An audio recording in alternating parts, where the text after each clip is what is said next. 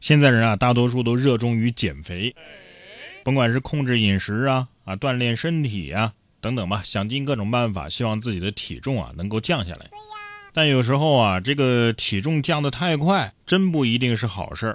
说三十三岁的一位陈先生啊，一天喝八瓶可乐，然后呢，三个月暴瘦了七十斤。近日，他因为恶心、呕吐、腹泻，被送进了医院急诊就医。入院之后啊，他逐渐出现意识不清、昏迷等症状，被诊断为了糖尿病酮症酸中毒昏迷。所幸经过抢救，陈先生最终脱离危险，但糖尿病。却将伴随他终生了。暴瘦七十斤，那证明之前他的体重应该是超标的啊！各种危险因素啊凑到一块儿了。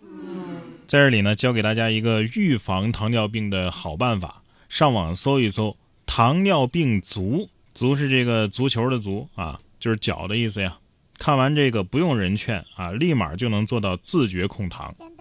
所以啊，短期内啊，体重突然下降，一定要及时的就医。你想想看啊，别人健身房一个月都减不了七八斤，你在家窝着不动啊，体重能正常减下来就怪了。饮料少喝，酒也别喝多了。八月四号，浙江宁波吴先生一早来到菜市场工作，前一天啊，他喝了酒，头有些晕，于是呢就趴在桌子上睡觉了。结果一位来买菜的阿姨误认为他是中暑了。用硬币啊给他刮痧十几分钟解暑，等吴先生睡醒，感觉背后啊火辣辣的疼，看了监控才知道是阿姨给刮的，觉得又搞笑又暖心。我看那是刮出痧了呀啊，可见确实需要刮一刮了。这阿姨也没算刮错。哥们儿，你喝的是酒吗？你喝的麻药吧？那就是刮这么疼，你你半天都没醒啊？大妈心想：不好意思啊，一时寄养，好不容易有一个实操的机会，我可不错过啊。同样是吴先生啊，下面这位吴先生啊，居然把《巨齿鲨二》的拍摄设备偷走了。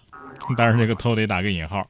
八月四号，影片《巨齿鲨二：深渊》上映了，主演吴京啊，他说呀，他在拍摄的过程当中看到剧组用的机器，哎，有看着不错又适合的，就拿给了郭帆剧组，希望这些设备啊能够为郭帆的下一部影片服务。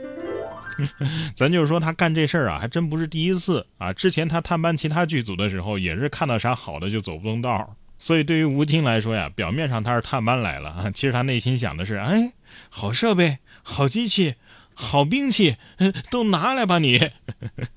哎呀，电影拍完之后，整个剧组被吴京横扫一空，是吧？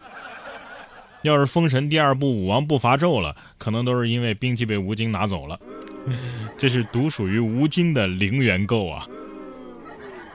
不过现实中有些桥段啊，比电影还好看。八月六号，马斯克就在旗下的社交平台 X 上宣布，Meta 的首席执行官扎克伯格之间约定的格斗将在 X 平台直播。马斯克写道啊，扎克与马斯克之战将在 X 上直播，所有收益将捐给退伍军人慈善机构。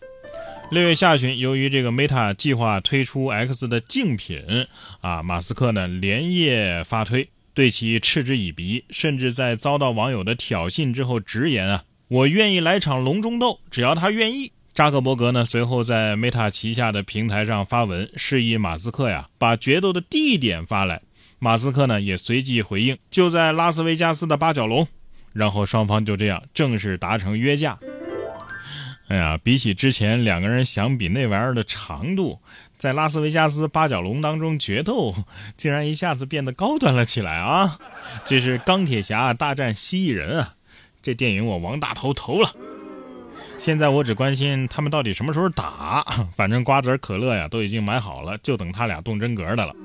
咱们普通打工人不就这么点乐趣了吗？能免费吃的瓜不吃白不吃啊！对呀但是有些需求啊，真不是我们打工人有的啊。为了满足打工人的午睡需求，日本的一家公司啊推出了长颈鹿式站立睡眠舱。据介绍，这款睡眠舱从四个部位支撑头部、臀部、小腿和脚底，能够让人保持放松状态，像长颈鹿一样站立休息。睡眠舱像公用电话亭那么大，占地面积呢只有普通床垫的一半儿。睡眠舱还将于八月二十二号正式亮相，现在已经开启预约了。单次体验时长呢是三十分钟，三十分钟多少钱呢？价格八百二十五日元，合人民币呢就是四十一块，而且赠送一杯咖啡，用于午后提神。道理我都懂啊，然而我是人呢，啊，我为什么要像长颈鹿一样休息呢？难道说社畜就可以像任何动物一样休息，就是不能像人一样休息，是吧？退一万步讲啊，我我我在办公室趴着睡觉，跟去你那儿站着睡觉，你怎么就觉得我趴着睡觉更难受呢？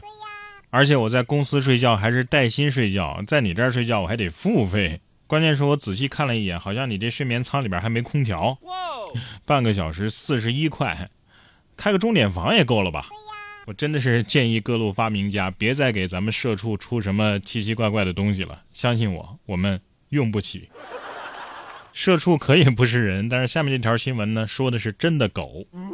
近日有网友翻到了一则旧闻啊，现在看起来呢十分可笑，说是十八年前啊，网传美国新墨西哥州的一个小哥养了一只金毛犬，在旅途当中呢，他想把这只金毛给扔了。于是，在一个加油站，小哥丢下狗狗，开着车扬长而去。